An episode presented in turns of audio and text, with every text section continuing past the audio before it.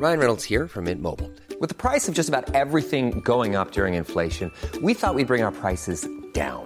So to help us, we brought in a reverse auctioneer, which is apparently a thing. Mint Mobile unlimited premium wireless. Ready to get 30, 30, bit to get 30, bit to get 20, 20, 20, bit to get 20, 20, bit to get 15, 15, 15, 15 just 15 bucks a month. So, Give it a try at mintmobile.com slash switch. $45 upfront for three months plus taxes and fees. Promo for new customers for limited time. Unlimited more than 40 gigabytes per month. Slows. Full terms at mintmobile.com. A continuación podrán escuchar un breve resumen del último episodio de Coffee Break. Nos preguntan sobre la, tontería esta de la luna azul, ¿no? La, la próxima luna, eh, o sea, el próximo fin de semana va a haber una luna llena, que es lo que se llama una luna azul. Eh, y la gente pregunta que- qué significa eso, si es que la luna se va a ver azul. Y no es que la luna se vaya a ver azul ni nada, sino que se llama así, se llama luna azul eh, a cuando hay dos lunas llenas en el mismo mes. ¿Vale? No tiene nada que ver ni con el color de la luna ni con nada. Entonces, mm, yo la verdad que quise investigar un poco de dónde venía esto, ¿no? ¿Por qué se le llama luna azul a, a esta tontería? O sea, que en un mes haya dos lunas llenas, ¿no? Y encontré una explicación que me pareció bastante, que tenía bastante sentido. Vamos, la busqué en la Wikipedia, tampoco es que me rompiera la cabeza. Es una cuestión de calendario, claro, porque Sí. el periodo es menor y llega un momento que... Entonces, el origen probable etimológico de esto, yo ya me imaginaba que esto tenía que ver con lo de Blue Moon en inglés, ¿no? Eh, y yo, fíjate, pensaba que tenía que ver con que Blue también se, aso- se asocia con tristeza, ¿no? O sea, el- eh, la música, ¿no? Los blues, Sí, no, no es porque sean azules, ¿no? Sí, Sino sí, porque claro. también se llama en inglés blue a esa sensación de tristeza, ¿no?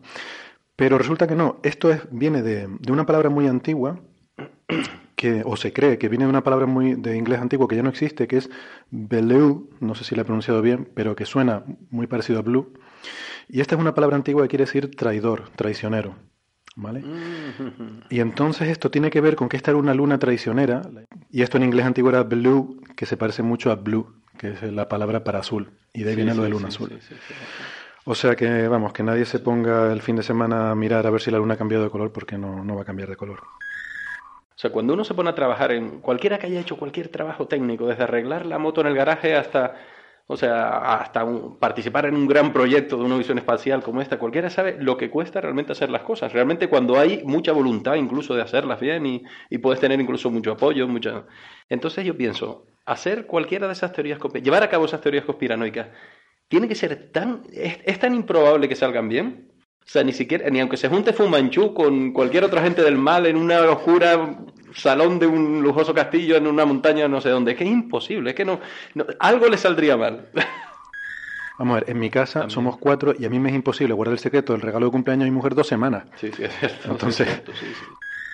Y leí hace poco un, un trabajo interesante, ¿no? un artículo que hablaba de eso y, y decía que tenía un origen evolutivo en el sentido de que, o sea, no, no hablo ya solo de las conspiraciones, sino del, del Fu Manchu que tú mencionabas, el pensar que hay alguien que mueve los hilos de todo, que lo controla todo. Eh, Eso al fin y al cabo es un concepto religioso, o sea, la figura de un ser todopoderoso que controla todo lo que pasa para lo bueno y para lo malo. ¿no?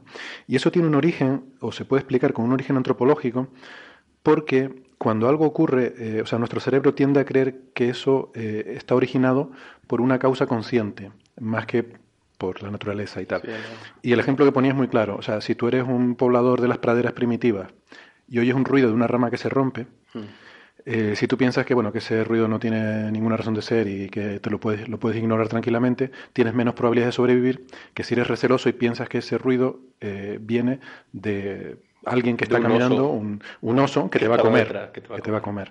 Entonces ya, ya. hay un cierto mecanismo de defensa del cerebro de sí, asociar sí, una conciencia a cualquier cosa que vemos, ¿no?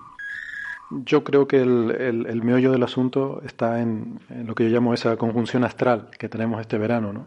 Que es que, yo no sé si se han dado cuenta, pero es que no damos abasto con noticias de misiones espaciales. Tú, tú fíjate lo que hemos tenido en un mes. O sea, en un mes tenemos la sonda Dawn eh, en Ceres. Tenemos, eh, tenemos un aparato, esto, esto es alucinante, yo cada vez que lo digo eh, alucino. Tenemos un aparato, el Philae, posado encima de un cometa que se está acercando al Sol a toda velocidad. Ya, increíble, el, el cometa este, el Churimov-Gerasimenko. Tenemos la sonda New Horizons que acaba de pasar por Plutón, donde no habíamos estado nunca antes. Por Plutón. Sí. Y, y también estos días tenemos eh, incluso la noticia de este planeta que por lo que sabemos pues parece ser muy parecido a la Tierra, ¿no? Este Kepler 452b, eh, descubierto por la misión Kepler y, y- y todo el resto de trabajos de apoyo, ¿no? Entonces todo esto se ha juntado en menos de un mes, es increíble. He estado pensando sobre esto y la conclusión a la que he llegado es que cada vez es más barato, relativamente, hacer una misión espacial. Antes, hacer una misión espacial era un gran esfuerzo para una gran superpotencia. Hoy en día es casi rutinario. O sea, ahora estamos, yo estoy, estoy con la impresión de que estamos con la primera luz de todo, la primera imagen de no sé qué, que es la más espectacular. La cogemos, la enseñamos al público y tal, pero luego hay todo un montón de ciencia que se hace, que tarda mucho tiempo, que se hace explotando realmente los detalles de los datos, que es súper importante, y no estamos haciendo la ciencia eh, de, de, de hormiguita. NASA tiene un estilo muy impactante de sus presentaciones. Todos estos, estos días hemos visto más de una vez eh, las, las, ruedas de prensa que dan, ¿no? es toda una presentación mm. espectacular y uno lo compara con, la, con, las noticias de que vienen de la ESA, de, del Rosetta. Mm. Eh, y, y, debo decir yo que con, creo que Rosetta tiene resultados eh, a día de hoy muchísimo más impactantes que los de Plutón, en un montón de aspectos, y las presentaciones son de, de una pobreza franciscana, ¿no? Sí. O sea, abandonas un poco la ciencia base. Bueno, necesitas, pero son- necesitas algo que puedas vender. Pero son cosas distintas. Aunque también Tenemos en cuenta que NASA no es una organización científica, es una agencia espacial. Bueno, en el caso de NASA. Pero ellos no- ellos hacen la ciencia, entre comillas. O sea, Vale, ellos ponen el cachorro en el espacio, sí es sacan las imágenes y tal. Y luego hay universidades e instituciones científicas que son los encargados de hacer los- la ciencia con esos Pero datos. NASA Bueno, pero es lo pone mismo que esa, dinero ¿eh? para que se haga esa. NASA pone Y dinero para que eso se haga, sí. sí. Pero No, es cierto eh, que estás El, lastrado el modelo, por... el- el modelo de NASA es infinitamente mejor que el de ESA. No te Sí, quepa la más mínima duda. Eh, yo he trabajado para misiones de- ESA y estoy trabajando para misiones de NASA. Eh, los científicos americanos que la NASA tiene trabajando para esas misiones, la NASA les da, les da dinero, les da dinero para viajar, les da, les da, les paga parte de su sueldo, contratan gente eh, so- para trabajar con esos científicos. En la ESA, con suerte, te dan las gracias. Es que Sí. hay, un, hay un cambio de modelo, pero no, eh, eh, no, pero es más allá de la agencia espacial. Por ejemplo, yo trabajo con para caracterización de observatorios, usamos datos atmosféricos muchas veces. O sea, no hay nada mejor que ir a un servidor americano a buscar datos. Datos pagados muchas veces, obtenidos con dinero público americano. Los datos de la NOAA, de las agencias estatales americanas, normalmente van a estar en abierto, fácilmente eh, bajables, o sea, descargables. Eh, los datos europeos siempre son un horror, incluyendo los de las agencias nacionales, los de la EMET, siempre va a ser más difícil. Yo no digo que sea imposible, pero a veces llega a ser incluso imposible. Me ha gustado mucho eh, una buena noticia que hemos tenido esta semana, que es la aprobación por parte de la Agencia Europea del Medicamento de una, eh, bueno, un- una, una vacuna para la malaria. Yo no sé si la gente es consciente de la cantidad de gente que mata esta enfermedad. O sea, es la enfermedad que más gente mata en el mundo. Pasa que en el primer mundo las cosas que nos dan miedo son otras cosas. Nos dan miedo el Estado Islámico, nos dan miedo que se caiga un avión, ese tipo de cosas. Y en ese desarrollo, para hacer negocio, bueno, buscar nichos donde puedan obtener beneficios. Claro. Y evidentemente África no es un sitio donde, donde uno se espere que puedan vender ninguna cosa medianamente cara porque no la va a comprar nadie. Claro. Que eso, eso, es, eso es una de las razones fundamentales por las cuales debe haber investigación pública. Entonces, Plutón, pues tenemos que ya sabemos que tiene hasta glaciares, ¿no? Sí, tienen toda una zona de, de, de masas de hielo que se mueven como glaciares, que están en estructuras este, que indican que hay actividad por debajo. Pero es, es realmente, realmente alucinante eh, el, tipo de cosas que, están viendo, zonas de, montañas muy altas, eh, de 2, 3 mil metros de, de altura de, hielo de agua, eh, cómo se han formado cadenas montañosas de, de hielo, es, es curioso. De hielo de agua. De hielo de agua, No, sí, no, no los otros, los otros volátiles no aguantarían, el- no aguantarían el peso. Pero además, o sea, se ve que va cambiando mucho la temperatura de Plutón. O sea, a mí me fascina esto porque yo pensaba que Plutón en un sitio estaba tan lejos del Sol que le daba igual acercarse que alejarse, pero sin embargo Hombre, parece que, que, no, hay- que pasar de, 20, de, de 29 unidades astronómicas a 40 y tantas, no me acuerdo si 43, 46. 29 unidades astronómicas tiene que ser un montón de frío, 40 y tantas tiene que ser un montón de frío. Pero es que no un le veo montón la de frío diferencia. más, es un montón de frío más en donde Ya, ya, pero que- justamente, justamente algunos de los volátiles pasan de, de- de- de comportarse como un sólido a comportarse como un... Y- pero luego hay cosas también, tú mencionabas en el último programa que hablamos de Plutón, de, que la atmósfera se llegaba a congelar, ¿no? Y Es- eso es lo- ese es el tipo de cosas que, que comentábamos, ¿no? Entre los 29 unidades astronómicas y las 43 o 46, no recuerdo exactamente, eh, las diferencias de temperatura hacen son que el que- que nitrógeno molecular y el monóxido de carbono molecular y el metano molecular estén congelados. Es que una de las cosas que he visto estos días es que con el instrumento REX que lleva la New Horizons han medido la presión atmosférica y es muy baja. Comparada con, según ponen, medidas anteriores, que, pero eh, no sé, por lo que vi allí, hay medidas hace muchos años, que a mí me sorprendió también eso, que por lo visto hay medidas, supongo que tomadas con telescopios Bueno, de tierra. las, la- las medidas de la presión y, de- y la detección de la atmósfera de Plutón viene a partir del estudio de, de ocultaciones de estrella por Plutón. Ah. Plutón se- con la Sí. posición de En órbita, ese claro, claro. invierno, entrecomillado, en ese invierno ¿no? de alejamiento Es que Plutón nos del decía Sol Javier tal, que probablemente se puede llega- llegar a desaparecer la claro. atmósfera. En la Puede medida llegar en a la que colapsar los volátiles completamente. sí. condensen, ¿no? Colapsa, La- la- se congela. La, Se idea es que se espera que colapse completamente Mm. lo que quede. Y igual, en cambio, en la, en la posición próxima al Sol, en la órbita, en la, en la- en la zona próxima al Sol, pues igual es donde tenemos esas medidas, ¿no? Y, y lo Más otro que se ha visto es que, es, eh, que es muy interesante es que tiene una cola iónica.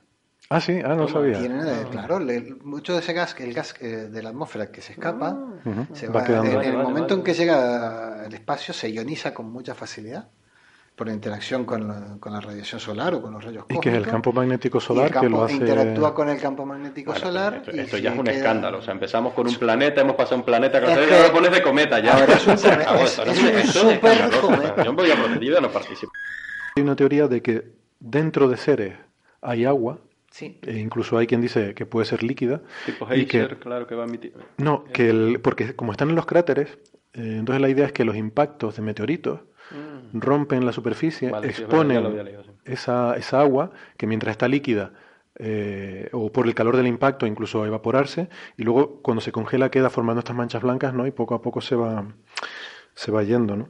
También hay otras cosas, ¿no? También en la propia geología, por ejemplo, la pirámide esta que nos reíamos con la pirámide, resulta que es muy misteriosa también la montaña esta, ¿no? Porque tiene unas estrías por los lados que sugieren como si algo hubiera chorreado por ahí en algún momento hacia abajo, ¿no? Y luego tenemos la noticia un poco negativa, ¿no? De que llevamos ya tres semanas sin saber de la Filae.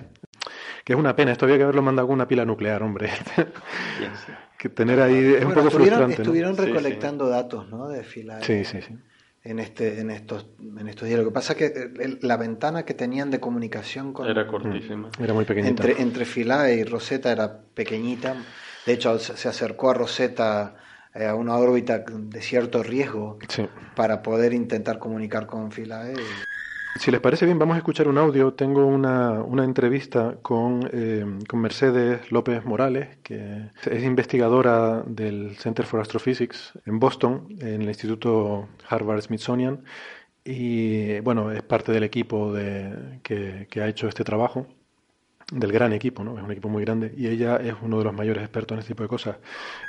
toda la controversia, todos todos los expertos en exoplanetas ahora están, ¿sabes? Están discutiendo de arriba para abajo, de un lado para otro, que bueno, que hay un 50% de posibilidad de, de que no sea un planeta rocoso. Y, y claro, ahí está el dilema. O sea, que en 10 años o así te vamos a poder decir, sí, sí, este planeta es rocoso y es exactamente como la Tierra, o olvídate, esto es un Neptuno, es una bola de gas y, y no tiene una superficie sólida en la que se puede desarrollar vida, básicamente. Ha sido un placer volver a saludarte después de mucho tiempo que no nos veíamos y me gustaría invitarte a que cualquier momento que estés de nuevo por aquí, por Tenerife, pues que, que eres bienvenida siempre que quieras participar en nuestra tertulia. Muy bien, yo sí, encantadísima. Y te doy una, un poco de información anticipada. Estate Ah, atento una mañana. Una no, te primicia. puedo, no te puedo decir lo que es, pero estate atento mañana que hay otro anuncio de otro planeta. Otro anuncio de otro planeta mañana, primicia informativa. Y las observaciones se hicieron con un telescopio en La Palma. Eso sí nos lo podrás decir, ¿no? ¿Qué telescopio fue? El, el Galileo. El telescopio Galileo. Vale, vale. Pues nada, a ver si movemos los hilos por aquí y nos enteramos de algo más. Venga, Hacemos un poco de investigación periodística.